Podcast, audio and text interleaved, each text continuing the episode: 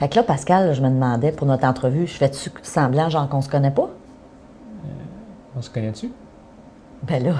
Ben là, moi, c'est mon agent qui m'a amené ici un matin. D'ailleurs, je suis où exactement? T'es tellement con.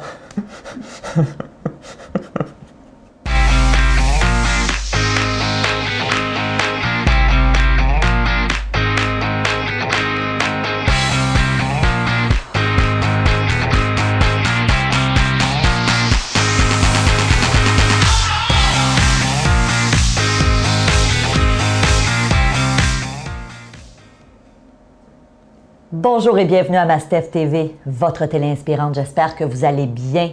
Je me présente, je suis Stéphanie Milo et vous le savez, je me suis donné une mission, c'est d'inspirer 10 millions de personnes à avoir une vie à la hauteur de leurs rêves, une vie plus épanouie. Merci d'être là, merci de faire partie de ces 10 millions de personnes-là. Et aujourd'hui, vous allez voir, je, trouve ça vraiment le fun l'entrevue parce que pour une première fois à Mastef TV, vous savez, quand, quand on a décidé de dire ça allait être une télé inspirante, on s'était dit à l'époque, on aura à l'occasion des invités qui vont venir nous partager leur histoire justement qui est inspirante. Et, et c'est la première fois qu'on le fait aujourd'hui. Puis je, je suis pas mal contente de vous présenter la personne qui va être à mes côtés aujourd'hui. Alors je vous le présente tout de suite. C'est un ami, c'est un collègue de travail. Pascal Jeté, merci d'être là. Merci de l'invitation, Steph. Écoute, Pascal, oui, c'est vrai. C'est- Honnêtement, ça me touche de te recevoir. C'est vrai que c'est la première fois qu'on fait un type d'entrevue comme ça. Mais laisse-moi mettre les gens un petit peu en contexte de qu'est-ce qui a mené à cette entrevue-là d'aujourd'hui. Euh, en avril de cette année, euh, j'ai été très, très euh, surprise de recevoir un courriel de ta part que tu avais envoyé et à moi et à aussi tous tes clients parce que je suis une cliente de Pascal. On est des amis, mais à la base, on s'est connus euh, et on faisait affaire ensemble. Et, et un courriel dans lequel tu disais à tous tes clients, je vous avise que dans un an, à peu près jour pour jour, je quitte tout. Donc, je vends ma maison, euh, je, je- et, et je m'en vais. Ma, ma femme quitte son emploi. On part à l'aventure. Tout à fait. Et, et je te le dis, je me rappelle encore comme si c'était hier quand j'ai reçu ce email-là, je me suis dit, oh my God, wow, c'est beau, parce qu'il y a plein de gens, et je suis certaine qu'il y en a qui nous écoutent en ce moment, qui, se sont un jour dit, hey, j'aimerais tout ça faire ça, mais pour plein de raisons, on n'ose pas le faire, on a des craintes, on a des peurs, on a des factures à payer. Toi, tu le fais, Pascal. Et je trouvais ça inspirant de te recevoir parce que il y a eu un cheminement qui s'est fait. C'est pas une idée, là. Tu t'es pas levé un lundi matin en disant je pars, je vends tout, je pars à l'aventure. Qu'est-ce qui t'a amené à, à prendre cette grosse décision qui a un impact sur ta vie, sur la vie de ta femme et de ton petit garçon aussi? Ben, comme tu le sais, en fait, enfin, non, en fait, tu le sais pas parce qu'on se connaît pas. Il est comme ça, Pascal. Euh, non, ben écoute, euh, le 2 avril 2015, j'ai subi une chirurgie bariatrique. ouais. Euh, chirurgie, là, on peut appeler ça brocher l'estomac, l'anneau, euh, Mhm. plein de termes qui sont connus, plus populaires. Le terme technique, chirurgie bariatrique. Euh, et euh, parce que j'avais un énorme surplus de poids, en Mhm. fait, je, je souffrais d'obésité morbide. Je pesais à l'époque, en fait, là, au moment de mon opération, le 2 avril, je pesais 498 livres.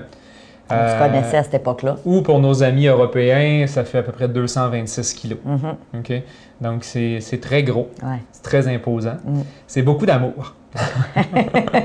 Et avec le recul, je me rends compte que c'était beaucoup de haine, Ouais. honnêtement.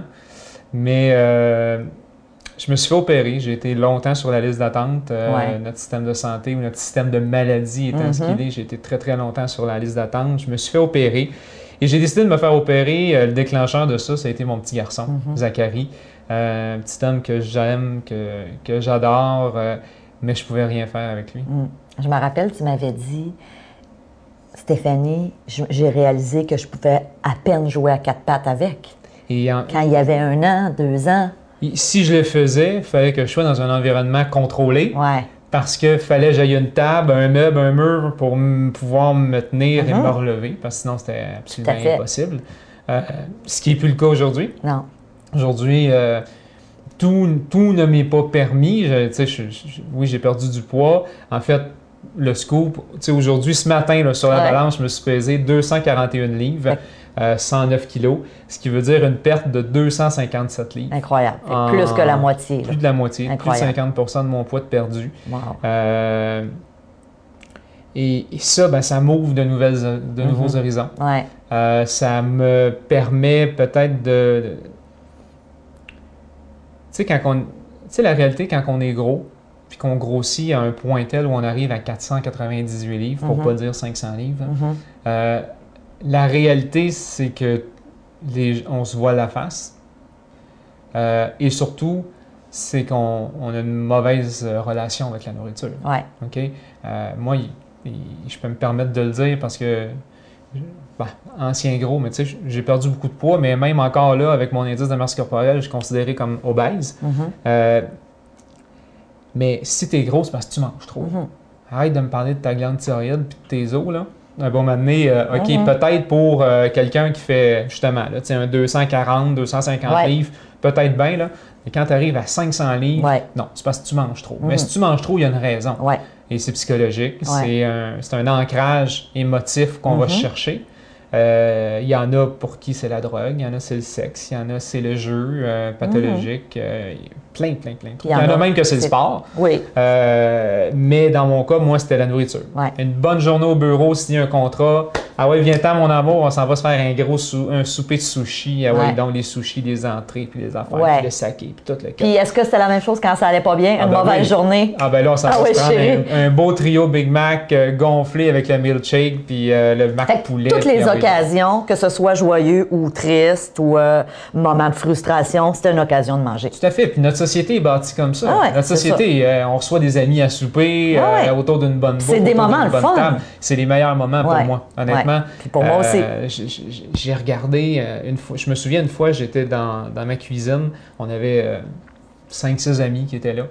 Puis on, on servait euh, vin, fromage, pâté, ce genre de trucs-là. Puis je me suis arrêté pendant comme un 30 secondes à me dire Wow, je suis bien, là, je suis Ouais, heureux, je suis ouais, content d'être ouais. là. Fait la réalité, c'est que tous ces moments de bonheur-là sont Mhm. souvent liés avec la nourriture dans, notre, dans notre vie au quotidien. Très vrai. Euh, et euh, moi, ce qu'il fallait que je fasse, c'était de changer ma relation avec la nourriture. Ouais.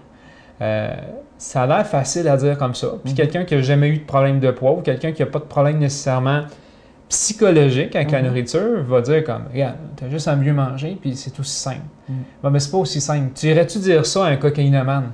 Mais non, c'est clair. C'est euh, le même principe. c'est le même Tout principe. à fait, c'est une addiction. Et même mon médecin m'a dit, et là je relativise parce que je ne veux pas, je veux pas diminuer l'impact de la cocaïne, là, loin Mm. de là, mais mon médecin m'a dit, toi c'est encore pire. Mm. Parce qu'un cocaïnomane, il faut qu'il sorte de la cocaïne, Mhm. il va avoir des moments très difficiles à passer, Mhm. mais s'il réussit à ne plus y toucher, Mhm. ben, il va s'en libérer. Oui, et tu peux ne pas être en contact jamais avec la Tu cocaïne. ne touches plus, tu n'en regardes plus, tu n'en vois plus, C'est ça. c'est réglé. Tu changes d'environnement, tu changes de, de, cercle d'amis, ce qui n'est pas le cas de la nourriture. Moi, de la bouffe, faut que je continue à en prendre. Faut que je continue à me droguer, Ouais, ouais. mais à petite dose Tout contrôlée. Ouais. Euh, donc, c'est un, un changement euh, au quotidien. Oui. Et la clé du succès, c'est l'alimentation. L'opération que j'ai subie, c'est pas une opération qui est magique. Il y a Ouais. déjà quelqu'un, je faisais une vente de garage justement parce qu'on vend plein de trucs pour l'aventure. Puis, euh, palpage jase avec une madame que je connais pas du tout, euh, puis raconte un peu l'histoire. Puis, elle me dit Ah, finalement, vous avez pris la, moyen- la- la méthode facile. Mm, D'aller vous faire opérer. D'aller vous vous faire opérer, opérer, au lieu d'aller jogger. Et je comprends les gens qui vont dire ça parce que non, c'est vrai, je me suis pas levé à tous les matins à 4 heures, aller jogger Mm. 10 km. Puis il faut comprendre qu'il y a un cercle vicieux qui rend tout ça de plus en plus difficile, rendu Mhm. à un certain poids. Oui. Euh, mais ce que je me suis donné, c'est un outil. Mm. Je me suis donné un outil qui me permet de manger moins, de plus avoir un sentiment de faim Mhm. euh, et de consommer euh, beaucoup moins de Beaucoup nourriture. moins.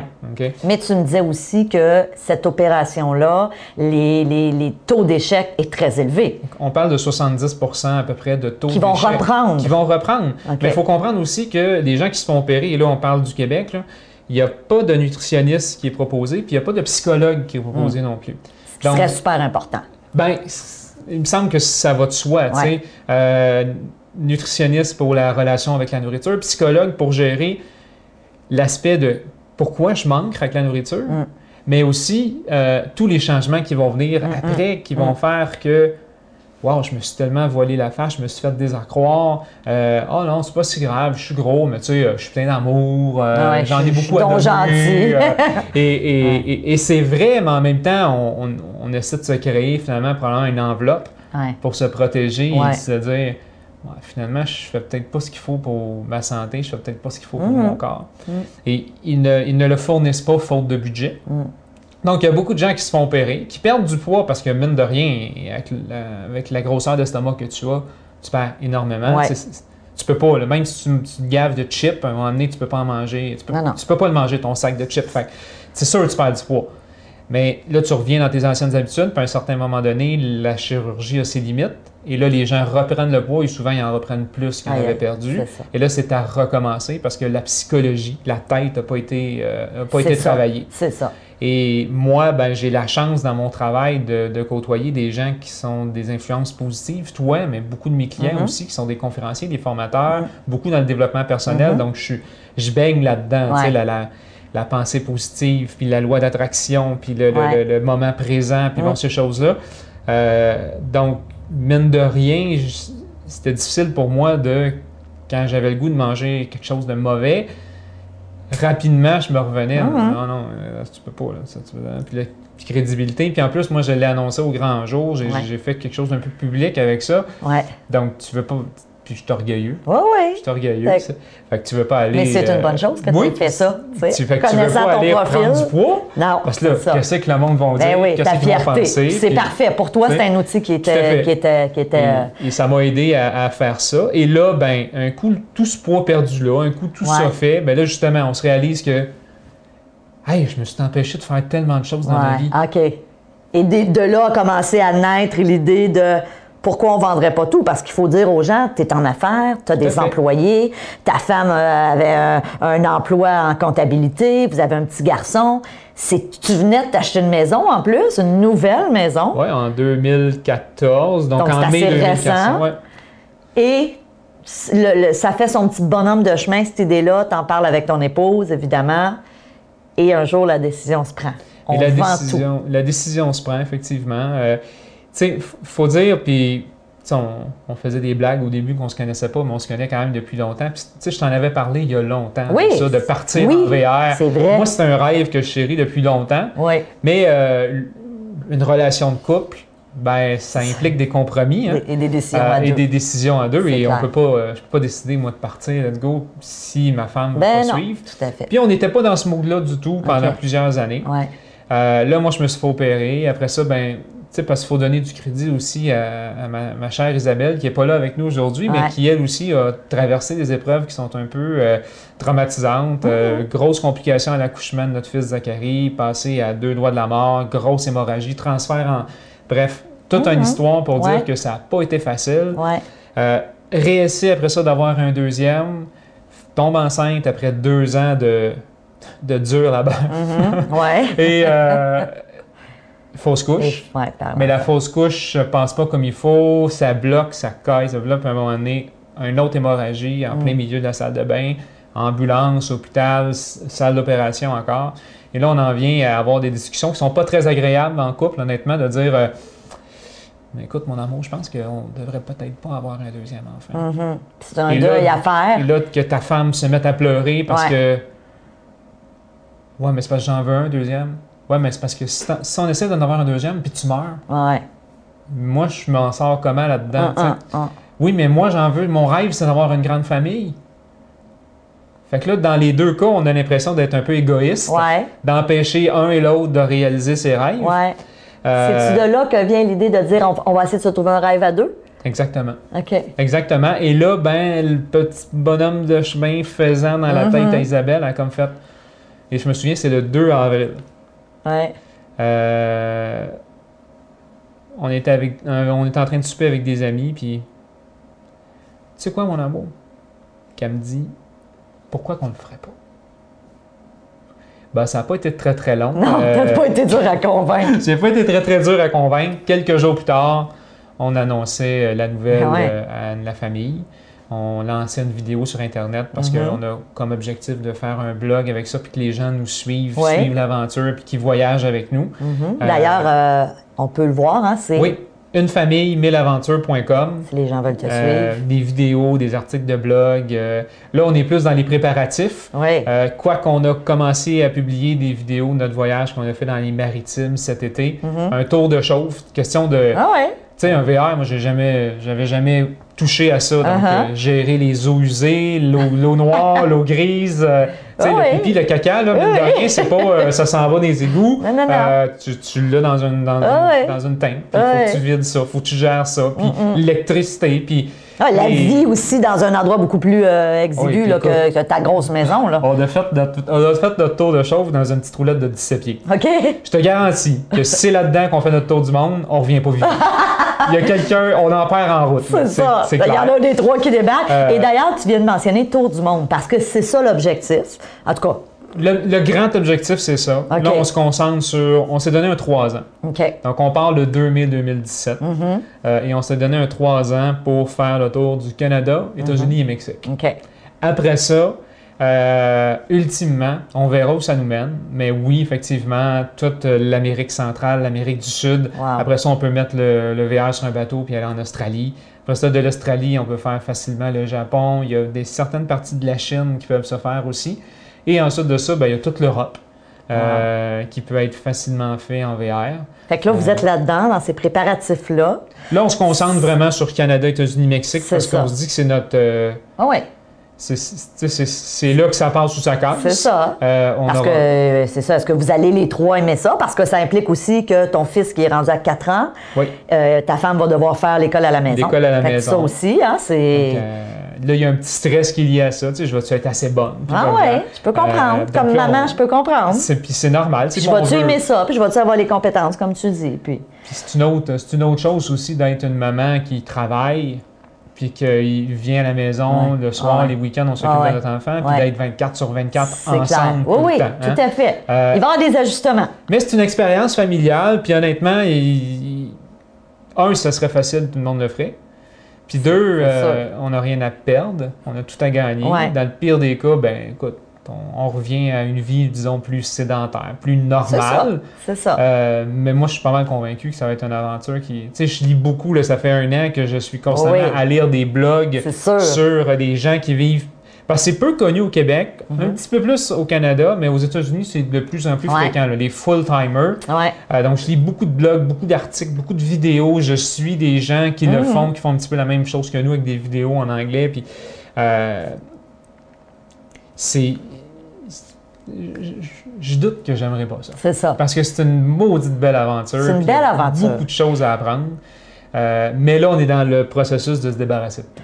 Ben c'est ça. Mais avant qu'on parle de, de ce processus-là, parce que je trouve ça vraiment intéressant, euh, évidemment, il faut dire une chose, c'est que tu as le privilège, toi, que tu pourras travailler à distance aussi. Fait. Alors, des fois, on faisait des blagues en disant, OK, mettons, je t'envoie un courriel, là, tu vas me répondre en direct du Mexique. OK, là, Stéphanie. Fait. Ce qui n'est pas nécessairement le lot de tout le monde, mais en même temps, ça peut se planifier. Donc, s'il y a des gens qui nous écoutent et qui sont inspirés, qui vont voir ton blog puis qui Mhm. font comme Ah, pourquoi pas moi? Parce qu'on a juste une vie à vivre. Hein? C'est un peu les discussions qu'on a eues euh, dans les derniers mois quand on se parlait de ça. Tu le fais. Plein de gens le feront jamais, puis c'est correct aussi pour, pour leurs raisons. Vous autres, vous le faites. Et là, tu me disais, on est dans on se débarrasse de trucs. Parce qu'évidemment, quand tu pars en véhicule récréatif, dans un même si ça va être plus grand qu'un 17 pieds, faut que tu te départisses de trucs. Et tu m'as dit, parce qu'on on en parlait, tu m'as dit, je suis tombée sur un livre vraiment wow qui s'appelle Le pouvoir étonnant du rangement. Vous connaissez peut-être ce livre-là de Marie Kondo. Puis je t'ai dit, ben oui, Pascal, je l'ai lu, ce livre-là. Et j'ai appliqué certains trucs, mais toi, tu l'appliques, là. euh, Écoute, je- je- j'aurais tendance, je peux pas dire à 100% parce que, écoute, tu, tu- tu me connais un peu, on est allé faire des activités ensemble, mettons Brandon de- Oui, des, des activités des de formation, des séminaires, tu sais, euh, je- je- je- tout ce qui est un peu ésotérique. Ouais. Quoique dans mon processus de changement, je suis de plus en plus ouvert à ces trucs-là. euh, tout ce qui est Spirituel. spiri- spirituel. Ouais. Euh, euh, mais il y a des affaires qui sont flyées. Oui, oui, oui. Quand elle dit, euh, tu prends chaque morceau, tu... Puis est-ce que je vis une émotion? Euh, est-ce- Chaque morceau de linge. Elle dit, prends chacun de tes morceaux de linge et pose-toi la question, est-ce que je vis une émotion? Donc, ce que je comprends, Pascal, c'est que ce matin, quand tu as mis ta chemise, tu vivais une émotion envers Oui, ta chemise. oui, une émotion surtout de me dire j'aurais dû la repasser plus que ça. Mais, euh, Mais, mais effectivement, puis- imagine-moi. Imagine-moi dans mon garde-robe avec mon linge. oui, je t'imagine. C'est assez, euh, Euh, j'avoue que c'est ésotérique. Mais, euh, mais au-delà de, ce, Ouais. de, de, de, de cette uni- certains- de cette unicité qui fait que Marie Kondo est, est qui elle est, Ouais. euh, il y a plein d'éléments qui sont super intéressants. Ouais. Et ce qu'on se rend compte, c'est que même si vous n'avez pas comme objectif de dire on vend tout puis on part en VR, Uh-huh. euh, on en ramasse des cossins. Oui. Des Et cossins, ça, des cochonneries, des ça obstrue notre esprit. Hein? Tout à fait. Ce qui encombre votre, es- votre espace encombre votre esprit. C'est une beau. phrase qui vient de, de- de ce livre-là et J'avais du mal à y croire parce que c'est difficile à y croire comme ça. Mhm. Mais faites-le, vous allez y croire. C'est On incroyable. a libéré énormément de trucs dans la maison, puis il en reste encore beaucoup à libérer. Ouais. Et pourtant, euh, deux, trois bibliothèques en moins, euh, plein de, de gogos qu'on n'utilisait plus, Ah, qu'on ah. qu'on s'est débarrassé, vente de garage, etc. On rentre dans la maison, là. Ah oui, je comprends. Mon Dieu, il y a de la place ici finalement. Puis Ouais. là, on est quasiment, tu sais, on a- à la blague, on se disait, on la vend plus. Mais écoute, je suis passée dans ce processus-là, moi, il y a quelques Oui. mois, quand on pensait vendre pour s'en aller à se faire construire. Puis c'est exactement ce qui s'est produit quand ça a finalement pas marché, la- l'acquisition de notre terrain. On avait fait tout le ménage, puis on s'est dit, on est retombé en amour avec notre maison. Parce qu'on a jeté des choses, on en a donné, on, tu sais, là, c'est incroyable. Pascal, ce que je te propose, parce que ce livre-là, je trouve ça fascinant, et ce que je propose euh, aux gens, on va réaliser ensemble une prochaine entrevue. Vous le savez, à Mastef Télé, si vous êtes membre premium, vous avez ce privilège-là de, de recevoir euh, des longues entrevues où on va en profondeur sur des sujets pour justement vous aider à améliorer votre vie. Et moi, je suis tout à fait d'accord avec toi. Le fait de faire du ménage chez soi, dans nos bureaux, redis-moi la phrase, ce qui encombre votre... Ce qui encombre votre espace Encombre. encombre votre esprit. Ce qui encombre votre espace encombre votre esprit. J'adore ça, puis c'est tellement vrai. Alors, tu vas nous donner des trucs que toi, tu as utilisés. Puis c'est ça que j'aime, tu l'as fait. Donc, tu n'as pas juste lu un livre en disant, ouais, c'est bien intéressant. Tu l'as fait. Je l'ai fait aussi un peu. J'ai pas pris chaque morceau, mais lui aussi, j'avais une petite émotion ce matin.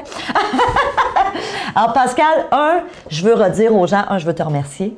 Merci beau à toi. partage, de cette euh, honnêteté, intégrité. Et évidemment, j'ai envie de dire aux gens, allez suivre Pascal. Donc, redis mille avant. Euh, une famille, Une mille aventures.com. Moi, je suis toujours en train de dire 1000 aventures. C'est une famille, 1000aventures.com. Euh, Facebook, euh, notre chaîne YouTube également. On a déjà commencé à mettre des vidéos sur les préparatifs de tout ça. Il y a déjà quelques personnes qui nous suivent. Allez voir. Euh, juste, allez voir. juste pour voir ton fils qui est croquable, ça vaut la peine. Il est, il est comme son père. Il, il- ah ouais, il- y a une expression qui dit la pomme tombe pas loin de l'arbre. Exactement. C'est ça. Non, on- ouais, on- ça prend tout son sens. Elle est, quand- tom- est tombée à côté de l'écorce en là. Vraiment, vraiment proche. Pascal Jeté, merci. Pour les membres premium, n'oubliez pas, allez voir cette entrevue dans laquelle on vous partage plein, plein, plein de stratégies pour désencombrer votre espace, mais aussi votre esprit. Merci d'être là. Si vous n'êtes pas membre premium, qu'est-ce que vous attendez? Vous le savez, on s'est donné des outils pour vous inspirer. Et oui, aujourd'hui, on a fait différent en disant, on va recevoir quelqu'un qui a une belle histoire. J'espère que ça, ça saura vous inspirer, ça aura su vous inspirer. Même si vous dites, je le ferai peut-être pas, mais en même temps, je pense que ce qu'on doit retenir, c'est quand on a un rêve, faut se donner les moyens pour le faire, quel qu'il soit. C'est peut-être pas votre idée de faire le tour du monde, puis c'est correct, mais vous avez peut-être d'autres rêves que vous avez mis euh, euh, en dessous du tapis en vous disant c'est pas réaliste, ça n'a pas de bon sens. Si Pascal s'était dit ça, on serait pas là aujourd'hui, puis il partirait pas dans quelques mois. Alors merci de votre confiance, je vous aime. Merci encore une fois. Merci, Steph. Salut!